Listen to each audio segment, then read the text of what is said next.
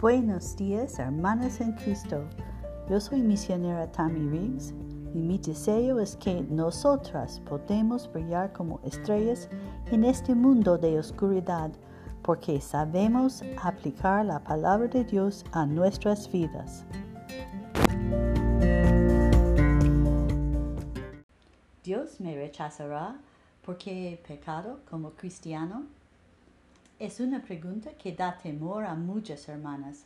Hasta despiertan en la noche con ese temor.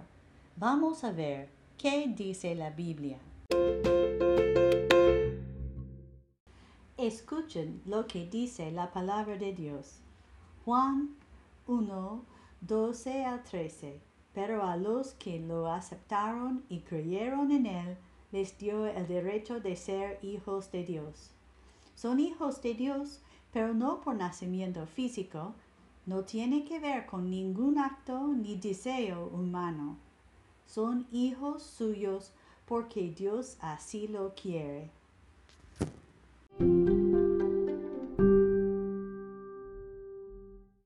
Estamos hablando del temor de que Dios te rechace. La última vez hablamos sobre el juicio de Dios y que la única forma de prepararse para él es depender de Cristo. Pero algunos de ustedes dicen, hice eso, pero luego hice algo realmente malo. Por eso, creo que Dios me rechazará. Tienes miedo de esto, porque realmente no entiendes qué pasó cuando depositaste tu fe en Cristo. Es fácil pensar, tal como lo hicimos en el último episodio, que Cristo pagó tu penalidad. Eso es cierto, y es la manera sencilla de pensar acerca de cómo Cristo compró nuestra salvación. Pero sorprendentemente es solo una parte de lo que Cristo hace por nosotros. Una cosa importante para comprender es que cuando aceptamos a Cristo, somos adoptados en la familia de Dios. Aquellos que creyeron en su nombre recibieron el derecho de convertirse en hijos de Dios, hijos nacidos de Dios, como dice la Biblia. No eres solo una mendiga en la calle que Dios ayudó, ahora eres su hija. Dios el Padre te ama muchísimo. Como eres su hija, él no te desechará por nada. Una historia para ilustrar. Imagínate, un granjero rico tenía dos hijas. La más joven vino a él un día y le pidió que le diera la parte de la granja que debía heredar. Entonces su padre dividió la propiedad entre las dos chicas. De inmediato, la más joven vendió la suya y se fue a vivir a una gran ciudad.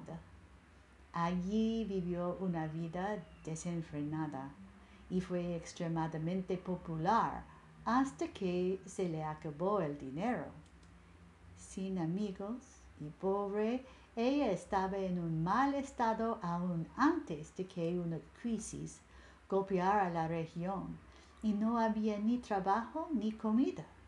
Ella consiguió un lugar para quedarse trabajando cuidando chanchos. Irónico, ¿no? Porque ella se escapó de la vida de agricultura, pero el granjero no le dio más que un lugar para quedarse a cambio de su trabajo.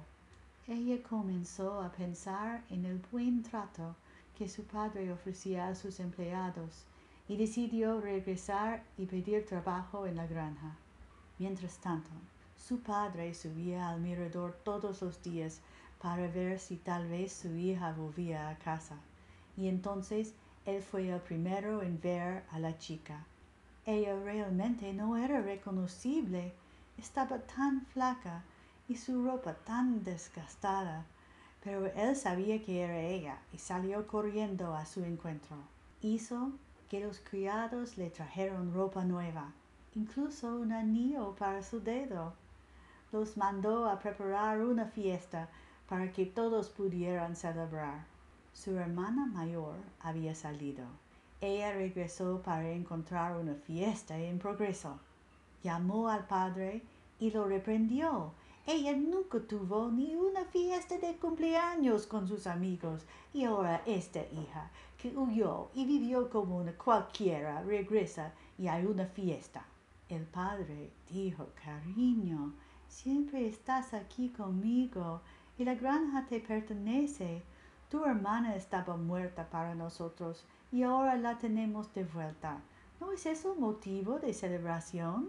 Sí, es el amor que Dios tu Padre tiene por ti. Si crees que Él te rechazará por lo que has hecho, no has entendido o estás escuchando a la hermana mayor. Ella no habla por Dios. Jesús, Dios mismo, contó esta historia. Posiblemente reconociste la historia del Hijo Pródigo que contó Jesús en Lucas 15, 11 a 32. Los personajes originales de esta historia son todos hombres, pero por un momento hemos imaginado a dos hijas mujeres para que realmente puedas entender lo que Jesús decía de una manera personal. Dios perdona a sus hijos.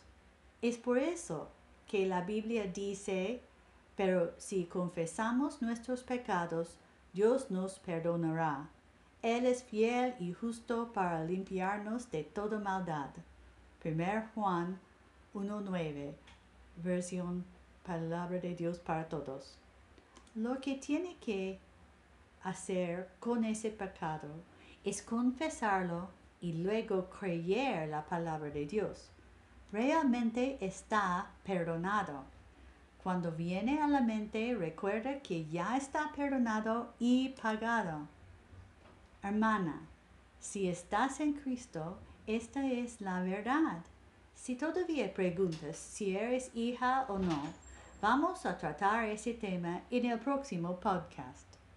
Algunas aplicaciones adicionales para nuestras vidas.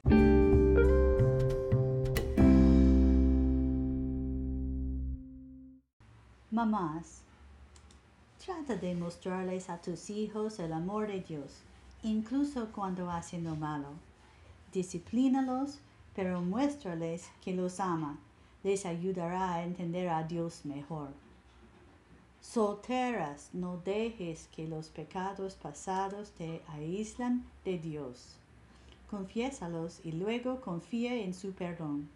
Necesitas de su ayuda y compañía mujeres casadas, este es el tipo de amor que construye un matrimonio, no solo el amor humano natural, sino el amor de Dios. Ora a Dios para que te use para mostrar su amor hacia tu esposo. Mujeres maduras, no te fijes en los pecados pasados.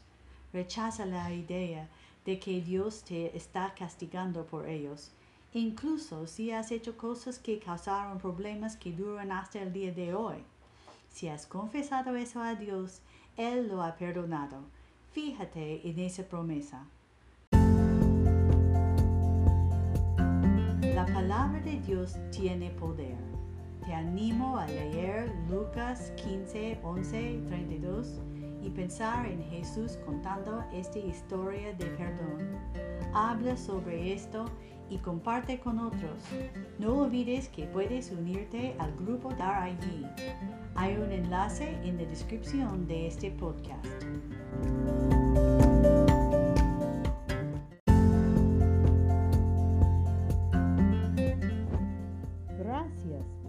Escuchar. Puedes ver este devocional en forma escrita en el grupo de Facebook Buenos días, hermanos en Cristo hay enlace en la descripción. Por favor, inscribirse a este podcast en iTunes o Android desde tu app favorito de podcast. Puedes conectarte conmigo en Facebook, Twitter o por correo. Esto es todo de hoy. Brilla como una estrella en la oscuridad, hermana. Hasta la próxima.